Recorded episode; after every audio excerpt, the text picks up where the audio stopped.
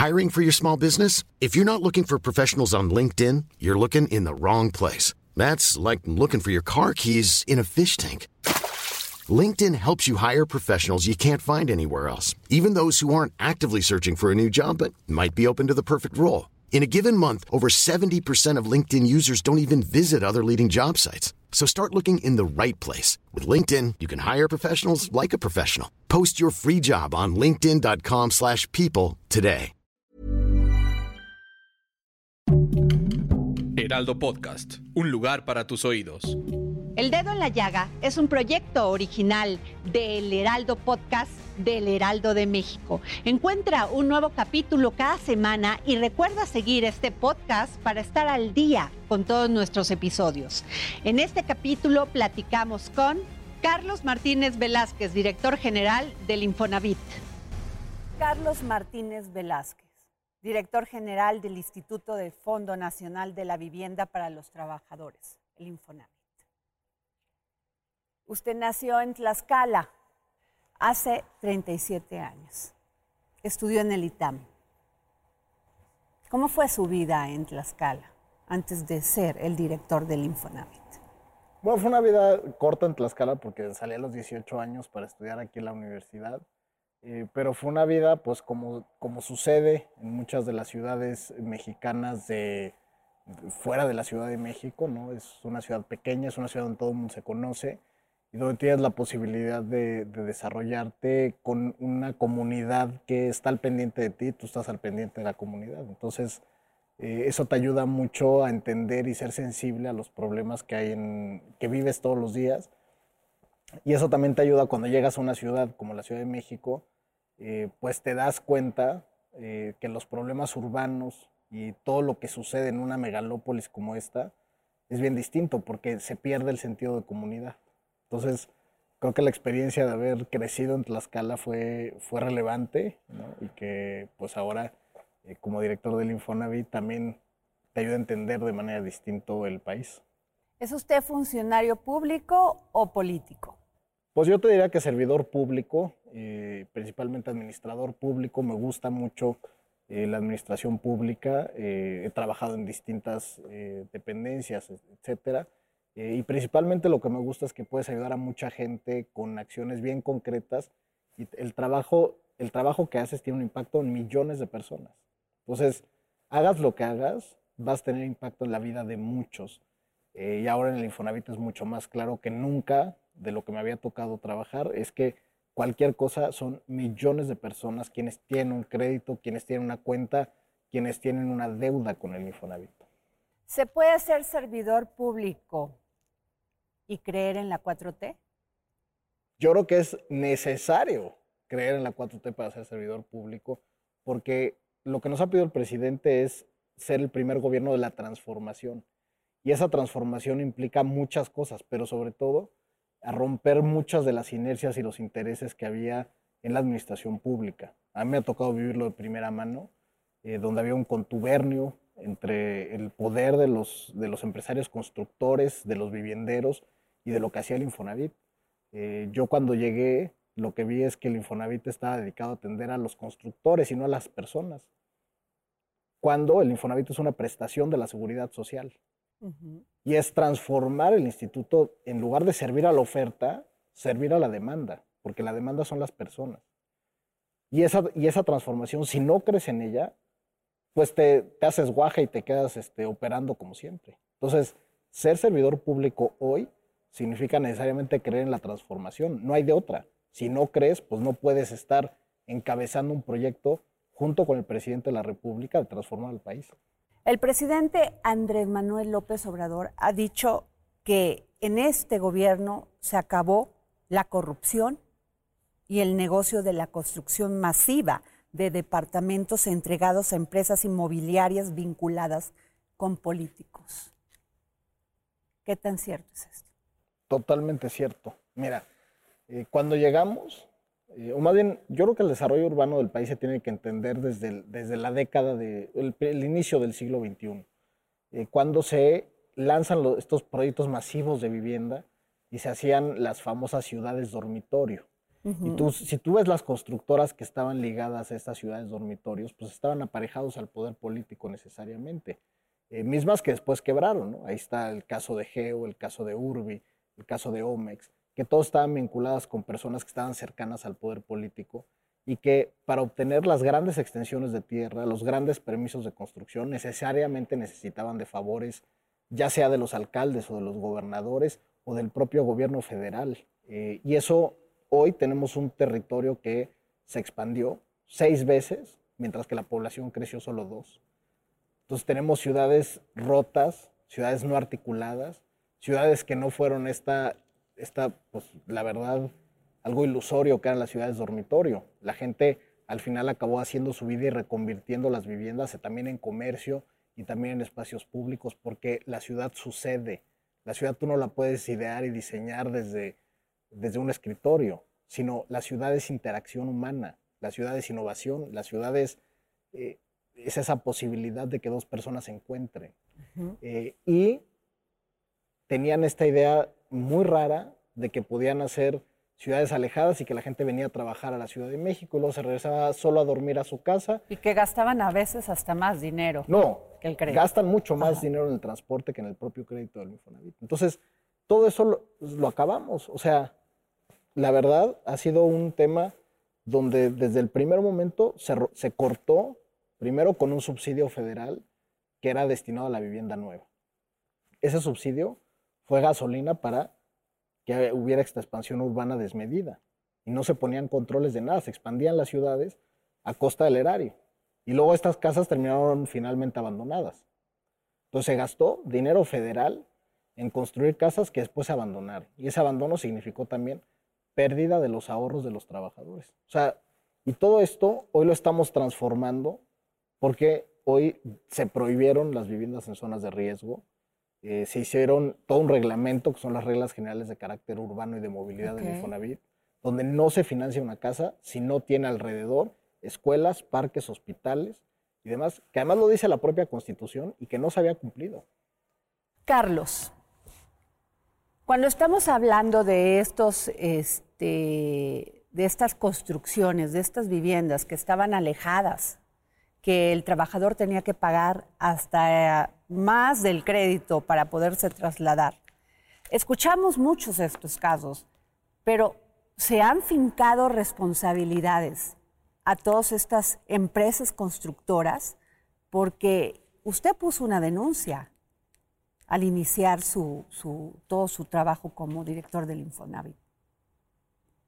A ver, se han, hecho muchas cosas y, ojo, muchas de estas empresas ya ni siquiera existen. Entonces, digamos, formalmente no se les pueden fincar responsabilidades legales, dado que las empresas no existen o están en quiebra. Eso es muy importante. Eh, lo, que, lo que hemos sido sobre todo. Y la otra es las autoridades municipales. Muchas autoridades municipales que son quienes tendríamos que revisar en carácter de que dieron permisos donde no se debieron dar permisos o donde dieron factibilidades de uso de suelo donde no debieron darlas, etcétera, pues sería regresar a revisar todos los alcaldes que han pasado por este país en las grandes ciudades desde el año 2000. Eh, y creo que eso también es inviable. Muchos de los delitos seguramente ya prescribieron eh, o tienen condiciones jurídicas que no necesariamente nos permiten hoy eh, hacer es fincar esas responsabilidades. Lo que sí hemos hecho en, materia de denuncias y demás es fijarnos dónde hay afectaciones a las personas. Por ejemplo, eh, el Infonavit tenía en el sexenio pasado, lo que hacían era que todas las casas que estaban abandonadas las litigaban en unos famosos juicios masivos, donde en 45 días le quitaban la casa a la persona.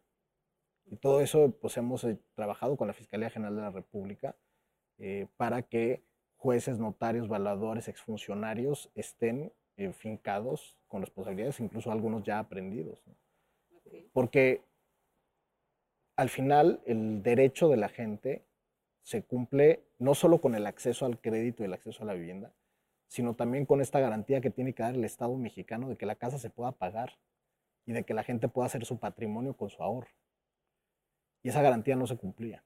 Entonces, lo tenemos que ver no solo en materia territorial, que ha sido gravísimo lo que se ha hecho, sino también en materia de derechos humanos. ¿Tenemos alguna cantidad de, en dinero que se que fue la, la pues lo que se el fraude que cometieron todas estas inmobiliarias? Yo te diría que no se ha cuantificado de manera correcto porque como te decía hay pérdida de dinero fiscal y pérdida de dinero de los trabajadores. Y eso eh, creo que no se ha hecho un estudio completo de todo lo que eso significa, porque en materia fiscal, en el presupuesto anual de la federación se daba este subsidio para expandir las ciudades de manera desmedida. Eh, y luego, por otro lado, se daban los ahorros de los trabajadores para financiar los créditos. O sea, que los primeros responsables de esto serían los presidentes municipales que dieron este trabajo a estas constructoras, que le dieron el trabajo. Yo creo que era un contubernio de todos. O sea, autoridades federales, estatales y municipales estaban de acuerdo con ese modelo de vivienda. Y eso es creo que lo que, lo que se ha revertido en este gobierno es que ya nadie estemos de acuerdo con ese modelo. O sea, ya los presidentes municipales no toman esa decisión. No, bueno, lo tienen que tomar porque es parte del 115 constitucional, pero ya no están de acuerdo con ese modelo. Ok. Y, y creo que eso es un cambio de mentalidad bien importante que ha sucedido. Porque antes era muy fácil decir, ah, pues autorizas vivienda y hay desarrollo económico, se genera empleo, Claro. después no se dan cuenta que hay que cobrar el predial de esas propiedades, que hay que mantener, que hay que dar seguridad pública, que hay que dar alumbrado. O sea, no solo es autorizar el proyecto para dar empleo, porque eso es de corto plazo, sino es cómo hace sustentable la ciudad. Y hoy creo que ningún presidente municipal se atrevería a dar los permisos que daban antes si no es un proyecto que esté seguro, que tenga servicios y que sea sustentable a largo plazo. Y ese cambio de mentalidad eh, yo creo que es fundamental para eh, ahora sí empezar a transformar el desarrollo urbano del país. El presidente Andrés Manuel López Obrador dice, no se van a seguir construyendo huevitos de 30 metros, que son contrarios a los derechos y a la dignidad de las familias. Se acaba la corrupción, no se va a seguir construyendo unidades habitacionales en zonas bajas, inundables, solo porque dan los permisos a autoridades a cambio de sobornos es lo que te decía. O sea, parte de lo que hicimos fue, uno, prohibir las construcciones en zonas de riesgo, que son zonas inundables, zonas sísmicas, suelos arenosos, hay muchas condiciones de riesgo eh, y que se, dejaron de autorizar desde que entramos. Eh, y lo otro es cambiar el modelo de vivienda. O sea, una de las cosas que hemos nosotros impulsado, y ahorita está pendiente en la Cámara, en algunas de las cámaras, una reforma al cuarto constitucional, para que en lugar de vivienda digna se hable de vivienda adecuada. Porque la dignidad debe ser de la persona y es inherente al ser humano. Y la vivienda adecuada se puede medir. La vivienda adecuada tiene siete elementos eh, que, ha puesto la ONU y que es un convenio internacional sobre los, todos los aspectos de la vivienda adecuada. Tiene que estar bien localizada, tiene que ser asequible, tiene que ser accesible, tiene que estar libre de riesgos, tiene que generar seguridad patrimonial eh, para el trabajador, adecuación cultural, eso es muy importante, eh, porque una casa no puede ser igual en Mérida que en Monterrey y tienes que tener materiales distintos, tipologías distintas de vivienda, etcétera. Y sobre todo que sea socialmente adecuado, o sea, que conviva y se conecte con movilidad y con servicios a la ciudad. Entonces, la vivienda adecuada es lo que hemos impulsado en, este, en esta administración y significa no solo eh, la tipología de la vivienda, que efectivamente eh, pues se ha evitado que se hagan estas viviendas de 27, de hecho de 27 metros cuadrados que se hacían. Eh, ¿Por qué? Porque se esperaba que el trabajador pudiera en, a lo largo del tiempo ellos crecer su propia vivienda eh, y dándoles un pie de casa.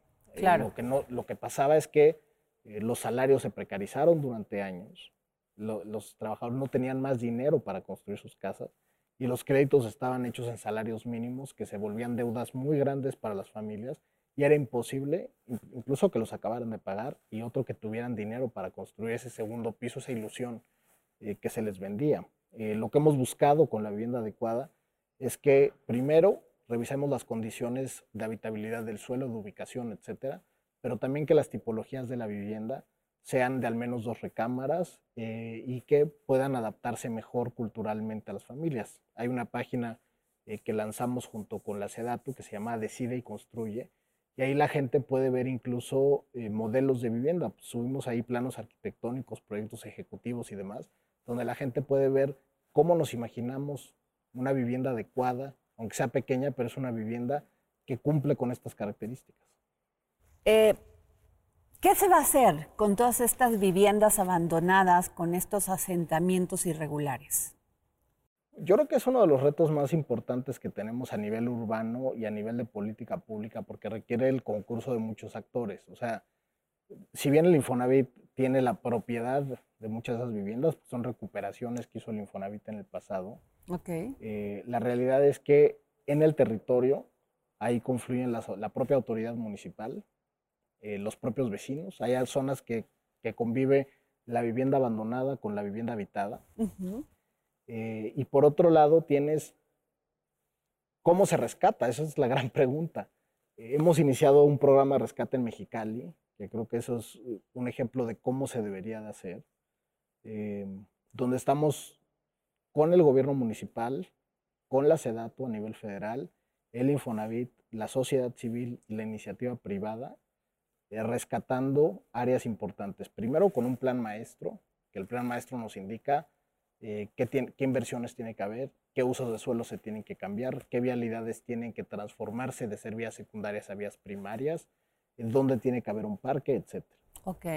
Donde la propia comunidad se está involucrando con programas de autoempleo, donde ellos mismos pueden ser parte de remodelar esas viviendas. ¿Cómo funciona esto, Carlos? O sea, alguien pide un crédito del Infonavit ¿Cómo funciona? ¿Cómo le, porque el presidente ha dicho que el dinero va a llegar directamente para que construyan su casa, para que no haya intermediarios. ¿Cómo funciona? Mira, te pongo un ejemplo de los créditos que hemos sacado a raíz de, esta administración. Se llama Construyo. Y en el Construyo Infonavit, literalmente tú vas, pides un crédito, puedes pedir hasta 525 mil pesos y se te deposita en tu cuenta clave. Y tú, eh, con ese dinero, eh, puedes contratar un asesor técnico. El Infonavit tiene un padrón de asesores técnicos donde nos han ayudado los colegios de arquitectos, urbanistas, etcétera, para que te hagan un proyecto de tu casa. Ok. Y una vez que tienes el proyecto e inicias la obra, eh, se te deposita el resto del dinero. Y ya tú terminas tu obra. Y hemos tenido cosas padrísimas, porque la gente, número uno, construye en predios familiares. Eso es muy común en México, eh, donde tienes incluso terrenos ejidales, donde tienes la casa de los papás abajo y el, el hijo joven se construye un departamento en la parte de arriba. Eh, lo, lo, hacen también con ahorros propios, ellos mismos construyen, etcétera, y así funciona eh, para construir. El crédito hipotecario es distinto porque ahí tú compras la casa ya hecha eh, y ahí el Infonavit directamente paga, o sea, ahí no hay intermediarios, no se paga directamente al, al vendedor y se cierra la transacción. Y los créditos de autoproducción, que son los que hemos diseñado en esta administración, funcionan así. ¿Cuántas personas tienen acceso al Infonavit? Pues mira, teóricamente, te voy a hablar de distintos niveles. El Infonavit administra 69 millones de cuentas, que son trabajadores que han cotizado en la historia del Infonavit eh, y que ellos tienen acceso, ahora te voy a decir en qué sentido. Luego tienes 20 millones de personas que son 21 millones son las que hoy cotizan activamente en el instituto, es decir, que están empleados y que cada mes te están descontando el 5% de la nómina a cada trabajo. Y luego tienes alrededor de 530 mil personas que son las que el año pasado sacaron un crédito eh, del instituto. Entonces, el Infonavit tienen acceso en distintas vertientes. Quienes ya dejaron de trabajar y están en edad de jubilación pueden retirar su dinero. Y eso pues son millones de trabajadores que tienen acceso, ya sea en la ley del 73 a retirar su dinero completo o en la ley del 97, la ley Afore, el dinero que tiene el Infonavit se anexa a su Afore. Eso es un, trámite común y donde alrededor de 200, 300 mil personas van cada año a retirar su dinero del instituto. Luego tiene la gente que tiene un crédito, que son 500 mil al año, más o menos. Este año vamos a llegar a 590 mil. Y luego tienes 6.5 millones de personas que ya tienen un crédito y que usan el Infonavit, por ejemplo, para reestructurar su crédito, eh, para buscar alguna quita, para liquidar su escritura, etcétera. ¿no? Entonces, realmente atendemos a millones de personas eh, cada año en distintos aspectos, ya sea pensión, ya sea acceso o ya sea manutención del crédito. ¿Cuántos créditos se han reestructurado? Bueno, esta administración yo creo que es donde más hemos reestructurado créditos en la historia del instituto. Eh, estamos reestructurando a razón de un millón de créditos al año. Em, que eso es más o menos el doble de lo que se hacía cada año en la administración pasada. Eh, y ya en, en, estos tres años de gobierno pues han sido tres millones de créditos, que es lo que se hizo toda la administración anterior. Entonces, eh, estamos buscando todo el tiempo cómo sí, cómo se ayudas a la gente. Mientras haya voluntad de pago, nosotros estamos obligados a reestructurar el crédito y a darle la oportunidad a quien quiera pagar de mantener su patrimonio. Estamos pasando por una crisis económica, no solamente en México, en el mundo. Eh, ¿Qué tanto ha afectado esta crisis económica a los trabajadores y qué visión tiene el Infonavit ante esto? 2020 fue muy complicado, ahí sí se notó mucho como la pérdida del empleo eh, y que de repente cerraron las, ciertos sectores de la economía hizo que mucha gente eh, dejara, pues, dejara el empleo, entonces ya no tuviera medios de pago. Eh, ahí hicimos un programa bien grande de reestructuras junto con, con la Secretaría de Hacienda y con la banca privada eh, donde dimos prórrogas y diferimos los créditos para que no cayeran en cartera vencida. Eso fue un programa que, que más o menos benefició a 430 mil trabajadores que perdieron el empleo en 2020. Y en 2020, hacia finales del año, empezamos a ver una recuperación de pagos gracias a que hicimos estos programas donde suspendimos los cobros. Donde cuando tu empresa entraba en paro técnico, se te bajaba tu, mensualidad. O sea, hicimos muchos programas durante, durante el primer año de la pandemia y que permitieron a la gente retomar eh, los pagos. Ya 2021 fue un año muy bueno. O sea, fue un año, yo creo que atípicamente bueno eh, para todo el sector hipotecario. O sea, mucha gente recuperó su empleo porque en 2021 volvimos al, o sea, terminamos el año con, con recuperando todos los empleos de la pandemia. Eh, y mucha gente se dio cuenta de que las necesidades de su casa eran bien grandes, porque de repente tu casa se convirtió en tu oficina. Así es. Y en tu escuela. Qué interesante, sí. Eh, y en muchas cosas. Entonces la gente de repente se dio cuenta que necesitaba remodelar su casa, que necesitaba adaptar espacios. Eh, y hubo un boom de los créditos de remodelación que teníamos. Ya en 2021 empezaron a fluir muy bien, porque la gente se dio cuenta que necesitaba otros espacios y necesitaba adaptarse a una realidad distinta. Entonces fue un año espectacular en términos eh, hipotecarios 2021. Y arrancamos el 2022, pues bueno, con la ola de Omicron, que no, en enero, otra vez hubo cierres y hubo, eh, pero la verdad ya con, con buen paso y sobre todo teniendo claro que la vivienda no para, la necesidad no para y que nosotros nos tenemos que adaptar a lo que la gente está necesitando. ¿Y qué está necesitando? Mejorar su, su vivienda, ¿no? Y ese es como el gran vector de crecimiento, es la mejora. Carlos, director del Infonavit, las mujeres. Las mujeres somos más conscientes del tema del dinero. No nos endeudamos porque sí. Nos endeudamos cuando tenemos la necesidad de cuidar a nuestra familia, a nuestros hijos. Obtenemos créditos después de los 30 años. Los hombres siguen obteniéndolos antes de los 29 años no hay una perspectiva de género para el tema del crédito hacia las mujeres. ¿Qué ha hecho usted en el Infonavit? A ver, yo te diría que efectivamente no hay una perspectiva de género. Cuando llegamos, yo pregunté que cuál era la diferencia entre trabajadoras y trabajadores. Me decían, no, es que no importa, porque al final todos son trabajadores, son un número de seguridad social y cotizan. Yo les decía, oigan, no, o sea, la regla de crédito está invisibilizando un tema estructural. Las mujeres ganan menos, las mujeres son discriminadas del trabajo, las mujeres son despedidas eh, muchas veces por, la propia maternidad, aunque es ilegal, eh, y las mujeres retrasan también su patrimonio por dedicarse a los cuidados del hogar. es una realidad estructural eh, que hace a las mujeres pues estar en una desventaja. Vulnerables. Son vulnerables. Eh, entonces lo primero que hicimos fue analizar qué estaba pasando y nos dimos cuenta que efectivamente las mujeres tenían menos ahorro en la cuenta de vivienda para el mismo trabajo. ¿Por qué? Porque ganan menos. Y entonces la cotización que tienen y a razón de lo que se calcula su Infonavit es menor. Acumulan menos dinero, pueden obtener menos montos de crédito, okay. etcétera. O sea, se va, se va generando un tema donde si lo ves desde la seguridad social, desde la seguridad patrimonial, pues estaban en clara desventaja. Eh, ¿Qué vamos a hacer este año? Bueno, después de, los análisis que hicimos y de lo que, de lo que realmente eh, analizamos con perspectiva de género, las mujeres pagan mejor que los hombres. las mujeres que tienen un crédito tienen menor cartera vencida que los hombres. Así. Entonces, son mejores pagadoras eh, y tienen una condición estructural previa al acceso al crédito que tenemos que corregir. Eh, y en ese sentido es que este año vamos a lanzar un crédito especial para las mujeres, sobre todo dándoles mayores ventajas eh, que los hombres en cuanto a montos, al menos para equiparar los montos de crédito que no pueden obtener a razón del salario. Carlos Martínez, director del Infonavit. Los créditos del Infonavit son a 30 años. ¿Qué pasa si tú quieres pagar antes tu crédito?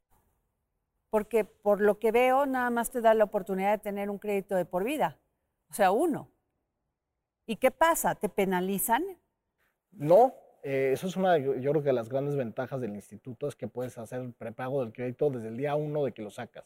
O sea, si al mes de sacarlo tienes algún bono, algún ahorro, etcétera, puedes prepagar tu crédito sin ningún tipo de penalización.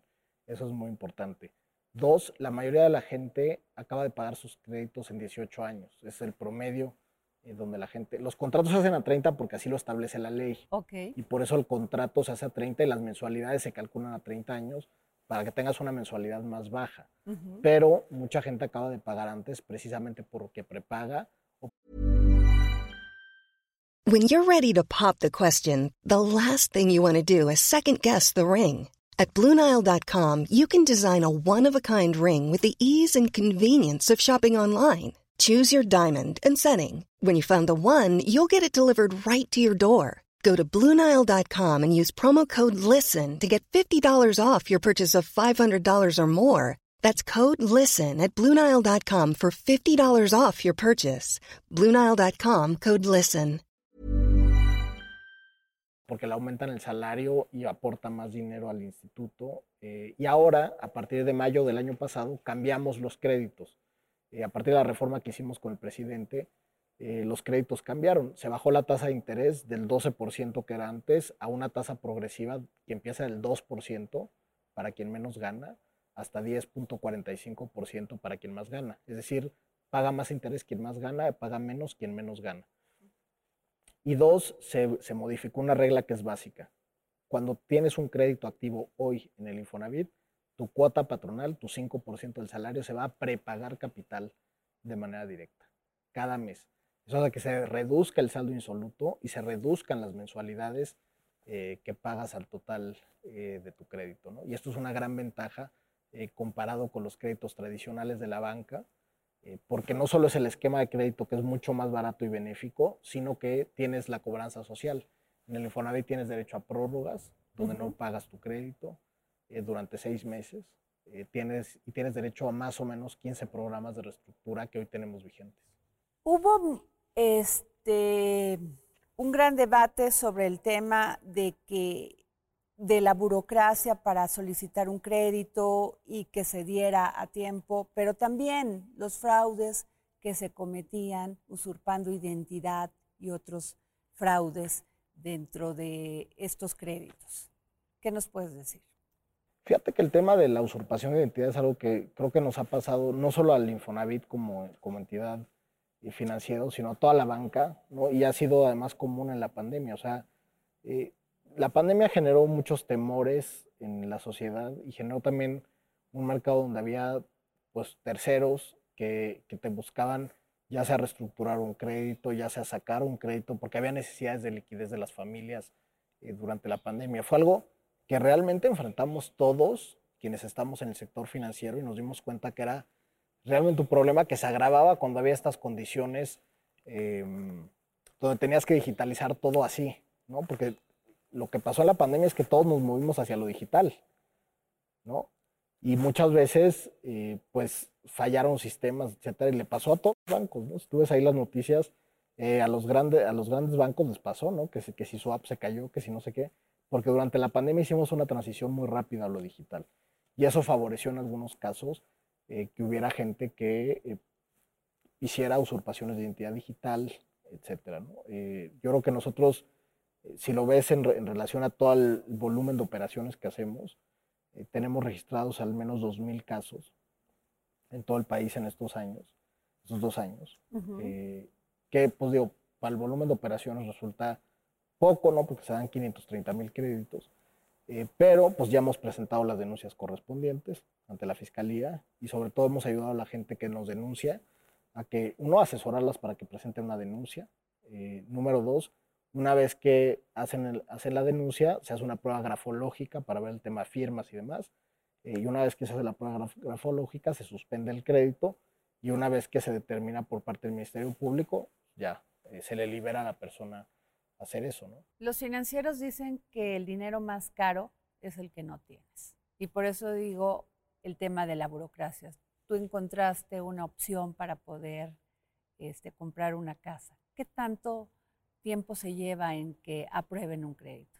A ver, en el Infonavit los créditos están aprobados de entrada. O sea, cualquier, cualquier persona que tenga un trabajo formal, que cotice en, el Seguro Social y en el Infonavit, si abre su cuenta Infonavit, que es la banca electrónica del instituto, ahí se puede precalificar. Necesitas seis meses de trabajo continuo eh, y ya estás precalificado para un crédito. O sea, literalmente cualquiera eh, tiene acceso al crédito. El Infonavit no puede negar un crédito porque es un derecho del trabajador. Lo que hace es, de alguna manera, establecer sistemas para que todos tengan acceso al crédito y por eso hacen estos tiempos de espera. Son seis meses de haber entrado a tu trabajo eh, formal para que acumules también enganche, que es tu cuenta de vivienda, y es lo primero que se pone de enganche.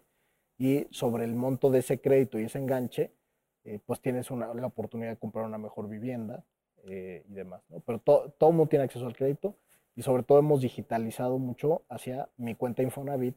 Tú has hablado de una reestructura financiera en el Infonavit. ¿Cómo es esta?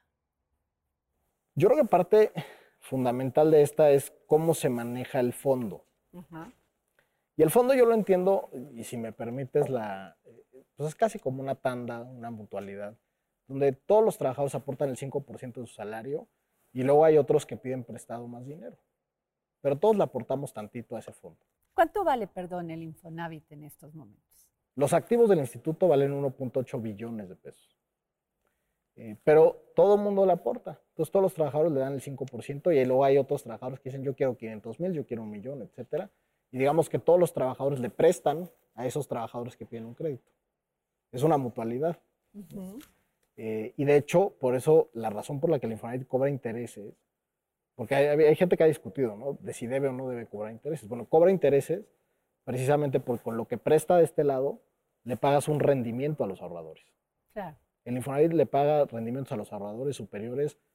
O sea, el año pasado pagamos 7,30%, 6%. Hemos pagado prácticamente cada año superior a la inflación eh, a todos los ahorradores, todos quienes tengan una cuenta en el Infonavit. Y todas esas personas le prestan a estos trabajadores. El Infonavit no presta dinero, sino son los propios, solo hace, digamos, pone de acuerdo a los ahorradores y a, los, y a, quienes, prestan el dinero. Entonces, entender eso significa que como el Infonavit está en medio como instituto, lo tienes que manejar mejor, de manera más transparente y más eficiente. Entonces, nosotros lo que hicimos fue recortar el gasto eh, del, instituto a la mitad. ¿no? O sea, porque si tú adelgazas esta parte, pues tienes oportunidad de pagar más rendimiento o de prestar más dinero de este lado. Entonces lo que hicimos fue reducir el gasto a la mitad, poner muchos controles sobre, sobre, sobre todo el gasto del instituto e invertir más en reestructuras de crédito, apostándole a que la gente nos pague. yo, yo siempre digo que prefiero que la gente llegue y diga, tengo 500 pesos para pagarte a cero pesos. O sea, yo prefiero 500 a cero. Lo que tengo que hacer como instituto es, buscar la manera de recibir esos 500 y que el crédito siga vigente y que se pueda reestructurar en el tiempo. Entonces, por eso cuando hablaba de la transformación es entender a los trabajadores. Yo creo que el Infonavit antes no sabía a quién le prestaba y a quién le cobraba, porque todo funcionaba de manera automática, decir, te cobro por nómina, si te sales de la nómina, pues quién sabe quién eres, te mando un despacho de cobranza, ¿no? Y, o sea, era un desconocimiento puro porque solo les interesaba eh, el tema de atender a los inmobiliarios.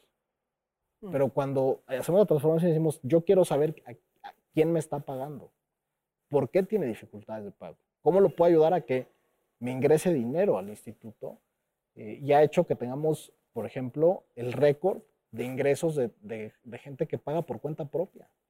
Gente que va a una ventanilla, o sea, que no descuentan por nómina, sino que va a una ventanilla a pagar el Infonavit. Ah, tenemos un récord histórico en recaudación por ese, por ese rubro. Y es porque hemos entendido a la gente y hemos dicho, a ver, mientras tengas voluntad de pago, aquí hay todos estos programas de reestructura. Ok. Y eso es cambiar el Infonavit desde su funcionamiento y su sentido social.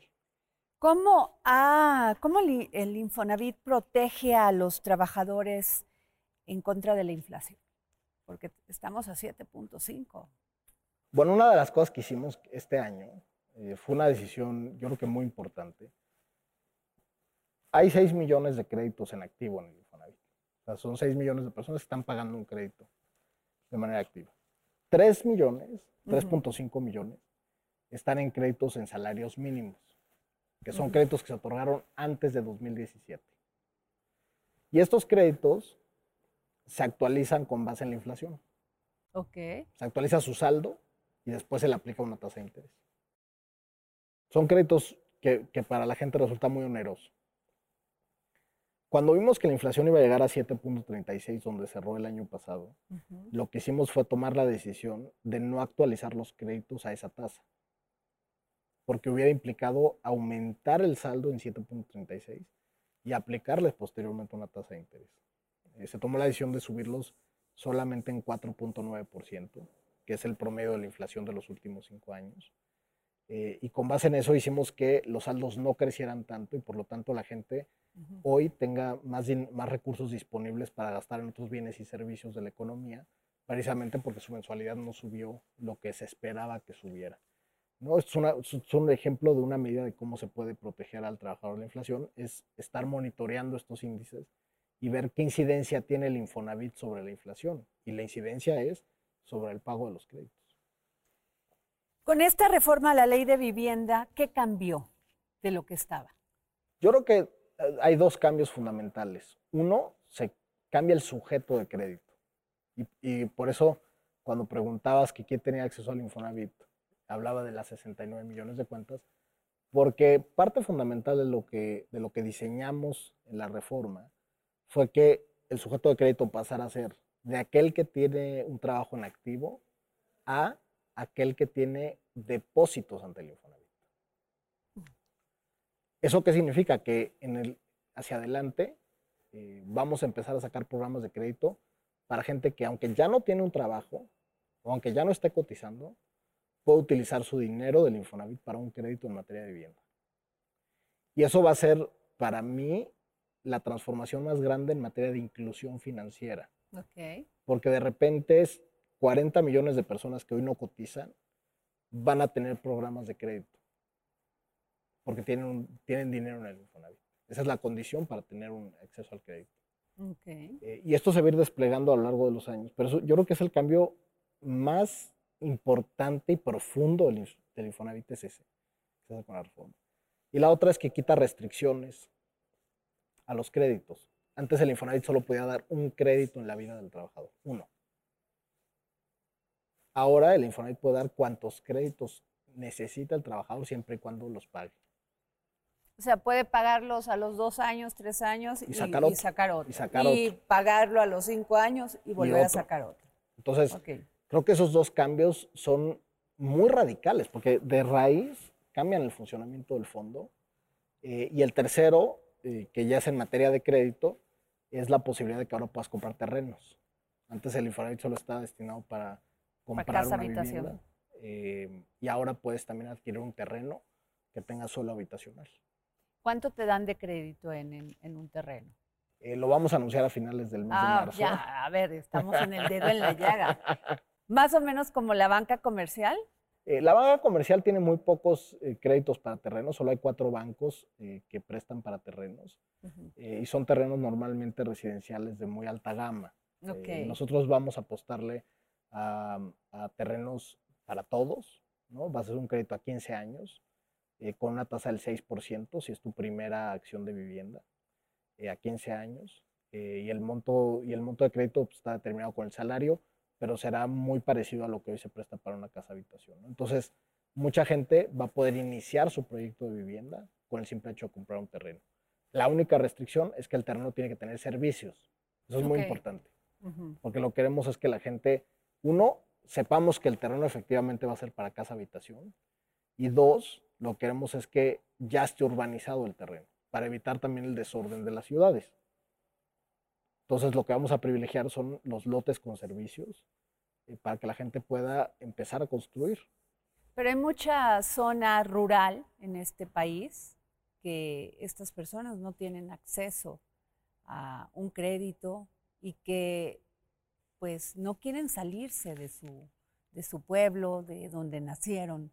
¿Qué va a pasar ahí para ellos? En, la cosa, en, en- en el caso de las zonas Y rurales, que no hay servicios, o sea, no tienen servicios. En algunos casos sí, sí los tienen, porque se han Ajá. ido consolidando a las áreas urbanas, aunque son solares ejidales Ajá. o son, son parte de ejidos. En otros casos tienen servicios locales, por ejemplo, fosas sépticas en lugar de drenaje, etcétera, Ok. pero tienen algún tipo de servicio, por ejemplo, en materia de drenaje y agua. Eh, y ahí lo que estamos haciendo es el crédito de autoproducción. Ahí quitamos una de las restricciones que había antes en el Infonavit. Antes te decía, para que yo te preste para construir, Ajá. tiene- el- tú tienes que ser propietario. Y ahora ya dijimos, no, tienes que ser posesionario. Ok. Y es un cambio fundamental porque tú puedes estar en un terreno ejidal y con demostrar la posesión legal del inmueble, por ejemplo, que tengas un acuerdo de la Junta Ejidal eh, o demás donde tú eres el, el propietario o el que usa, el que es el posesionario de ese inmueble, puedes sacar un crédito con el Infonavit para construir.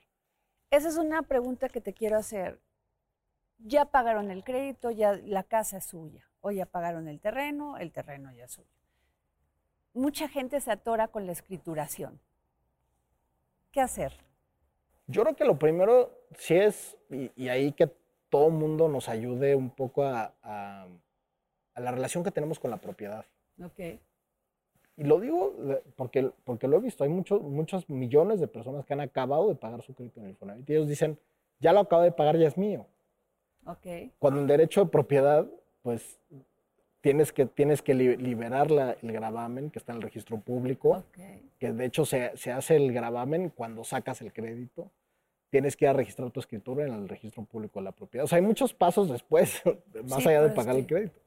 Y muchas veces la gente no tiene una buena relación con su propiedad, por muchas razones, ¿no? Ya sea eh, porque el titular del crédito falleció, ¿no? Entonces, pues ya no terminó la liberación de escritura, la familia eh, no, ni siquiera hereda de manera formal, no hay testamento, o sea, tenemos una serie de cosas estructurales de nuestra relación con la propiedad y nuestros bienes, que yo creo que es un tema también de mucha educación y que todos tenemos que apoyar a decir, a ver, el, el crédito solo es un medio para adquirir la vivienda, pero no, digamos, no termina con eso el derecho de propiedad. El derecho de propiedad se adquiere una vez que eh, completas todos los demás Totalmente. pasos. Así es. ¿no? Entonces, eso es una campaña de comunicación. Hemos estado trabajando con el Colegio Nacional de Notarios eh, precisamente para hacer... ¿Alguna facilidad que les da el Infonavit? Porque además requieren dinero, porque se les cobran. Bueno, para la, la gente que, que gana menos de 2.8 salarios, más o menos como 7 mil pesos, Ajá. el Infonavit asume los gastos de escrituración y cancelación de hipotecas. Ok. Y es algo que la gente tiene que saber, ¿no? Claro. porque eso, eso es bien importante. Eh, ahí ahora sí que estamos nada más eh, esperando a que la gente se acerque y diga, ya acabé de pagar mi crédito, quiero tener acceso al programa, se revisa el salario que tenía al, al origen del crédito, y si es menor a 2.8 salarios, el Infonavit paga eh, el Qué trámite. interesante. Eh, para quienes ganan más, lo paga el propio trabajador con un arancel, eh, digamos, convenido con el Colegio Nacional de Notarios, que son normalmente aranceles, pues, mejores, ¿no? De los que se tendrían en la, en, digamos, en una operación financiera tradicional. Eh, y el tema es que la gente, insisto, se acerque y tenga esta relación con su propiedad de tenerla en orden, Ok. eh, de hacer, yo siempre digo que cuando compres una casa tienes que hacer tu testamento también luego, luego, porque eh, ya eres propietario. La gente a veces no se siente propietaria hasta que acaba de pagar el crédito, Totalmente. pero no, tú eres propietario desde el momento en que, la- que- de que sacas el crédito. Claro. Y el crédito solo es un medio para que esa propiedad se concrete, pero tú ya eres propietario. Entonces, como que tenemos que discutir también como sociedad esta relación que tenemos con la, con la propiedad, con el crédito, con el dinero, y hablarlo de manera transparente y tener una mucho mejor relación, una relación mucho más sana eh, con los temas de propiedad. ¿Cómo encuentras el Infonavit cuando tomas posesión del cargo? A ver, te diría que, que cuando llegué, ¿Se asume un equilibrio entre la política y la administración? a ver, el, es una pregunta difícil, pero el, eh, tú fíjate nada más cómo está conformado el Infonavit. El Infonavit es- está conformado de manera tripartita. Y tienes por un lado sindicatos, tienes a las cámaras empresariales y tienes al gobierno en partes iguales. Entonces muchas veces, si tú ves quiénes habían sido los directores del Infonavit, muchos eran políticos, porque al final es una entidad de control político, porque ahí confluyen los líderes sindicales y los líderes empresariales Así es. del país. Eh, y eso hizo, yo creo que cuando yo llegué, sí lo encontré un poco abandonado. Nada más para poner un ejemplo, uno de los sistemas de manejo de, de créditos no se había actualizado desde 2006. Imagínate que no has actualizado tu sistema bancario, o sea, tu sistema de, de créditos durante décadas, pues porque estaban interesados en otras cosas. Mm, Ok. Por- Porque administrativamente, o sea, les importaba más, yo creo, eh, esta relación de control político del que administrar el fondo a favor del trabajador.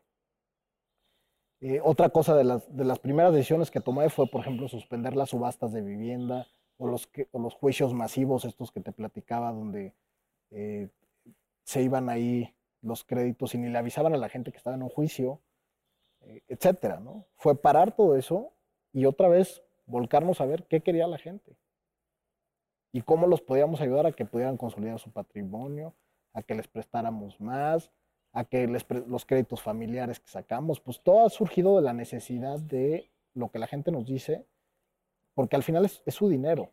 O sea, el Infonavit no es una entidad, o no debería de verse como una entidad de, ese control político y de ese juego de la política, sino es un tema donde de- tú administras el dinero de la gente, el ahorro de la gente. El Infonavit ni siquiera recibe recursos del presupuesto público federal. Entonces tú solo te dedicas administrar las cuentas de ahorro de la gente. Y ese debe ser el único objetivo del instituto, es administrarlas bien, prestarles más, prestarles más barato eh, y que realmente se pueda consolidar el Infonavit como un aliado patrimonial del trabajador. ¿Y ya se acabó eso con la cuarta transformación? Pues ¿Con este gobierno? yo te diría que, la- que una de las máximas de la cuarta transformación es separar el poder económico del poder político. Y creo que sí ha habido este, esta separación, eh, incluso en el Infonavit, digo, si tú le preguntas a algunos, seguramente criticarán eh, algunos de, las cosas que hemos hecho. Y es normal, porque si antes el constructor tenía derecho de picaporte, hoy ya no lo tiene. Hoy quien tiene derecho de picaporte es el trabajador. Yo cuando recorro los estados hago asambleas informativas en los parques con deudores, y platico con ellos y veo cómo, cómo el Infonavit puede cambiar para ayudarlos a ellos. Ellos son los dueños del Infonavit, no hay otro dueño. ¿Te sientes satisfecho de tu labor a cargo del Infonavit? Yo diría que estos tres años sí, o sea, poder,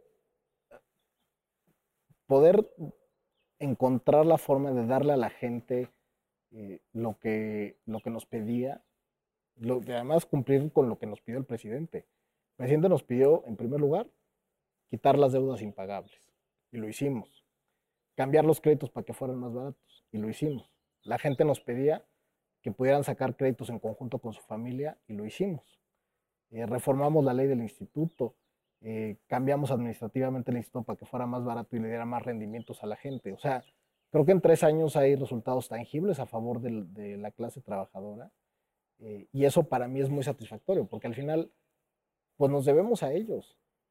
Eso, no, o sea, jamás hay que olvidar que el Infonavit es, es tu dinero, o sea, tu dinero como trabajador. El gran fantasma de estas instituciones es, sin duda alguna, la corrupción.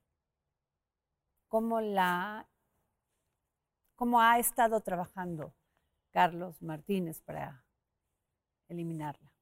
Mira, creo que una de las primeras cosas fue, además de suspender las subastas de vivienda, los juicios masivos, y fue transformar todo el sistema de compras del instituto. ¿Ok? Eh, el instituto, su presupuesto operativo, básicamente adjudicaba de manera directa el 93% del presupuesto.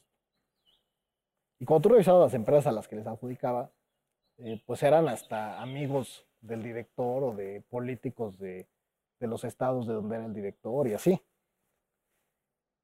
Y entonces dije, ¿sabes qué? Vamos a cambiar la política de compras. Vamos a licitar todo y concursar todo. El año pasado ya cerramos 70% del presupuesto, el monto fue licitado. Licitaciones públicas abiertas, grabadas, eh, que están ahí en nuestro sitio web. Y ya, pues no, concursa quien tiene que concursar y, y hemos ahorrado un chorro de dinero, más o menos 2 mil millones al año. Nos hemos ahorrado con hacer, con- sobre los mismos contratos, los mismos servicios Ok. que simplemente por licitarlos, de repente el mismo servicio sale 150 millones más barato. Pues ¿cómo? y son de las cosas que yo he sido súper estricto de meterme a la, administración y decir, se licita todo y aunque nos tardemos más, y aunque tengamos que volver a hacer la licitación porque quedó desierta, y aunque tengamos que hacer lo que tengamos que hacer, porque tienes que administrar mejor el dinero de los trabajadores. ¿Eso no, no compromete la operación? Pues tan no la ha comprometido que el año pasado pues fue el de mayor colocación de créditos de esta administración. O sea, y mantuvimos la operación en pandemia eh, y demás, porque se pueden hacer las cosas. Simplemente es tener claro que no nos vamos a desviar del camino de hacer más eficiente el fondo para que los trabajadores estén mejor. ¿Se puede decir que el Infonavit le ha cumplido a los mexicanos o le está cumpliendo? yo creo que le está cumpliendo y está sanando deudas históricas eh, que tenía. ¿no? O sea, uno de los reclamos que más recibo en mi Twitter, o que más recibía en mi Twitter era la tasa de interés, se bajó. Otro era que no, no dábamos apoyos a la gente, por ejemplo, que ya, ya tenía un empleo y que estaba pagando su crédito. Sacamos las primeras reestructuras en activo, que es rarísimo, ¿no? O sea, cuando tú hablas de reestructura es cuando el crédito ya está vencido, cuando ya no está pagando Y nosotros sacamos las primeras reestructuras de créditos que están pagando. ¿no? Todo el mundo, los, o sea, los bancos y demás nos ven raro. Dicen, ¿por qué hacen eso? Y yo, pues porque, pues porque le mejora su perfil de pago en el tiempo. Así es. Y eso es lo que buscamos, todo el tiempo ver cómo le cumplimos a la gente. Muchas gracias, Carlos Martínez Velázquez, director general del Instituto del Fondo Nacional de la Vivienda para los Trabajadores Infonavit. Muchas Gracias, por estar aquí en el dedo en la llaga. Agradecemos las facilidades otorgadas para esta grabación al Museo Interactivo de Economía. Even when we're on a budget, we still deserve nice things. Quince is a place to scoop up stunning high-end goods for 50 to 80% less than similar brands. They have buttery soft cashmere sweaters starting at $50, luxurious Italian leather bags, and so much more. Plus, Quince only works with factories that use safe, ethical, and responsible manufacturing. Get the high-end goods you'll love without the high price tag with Quince. Go to quince.com/style for free shipping and 365-day returns.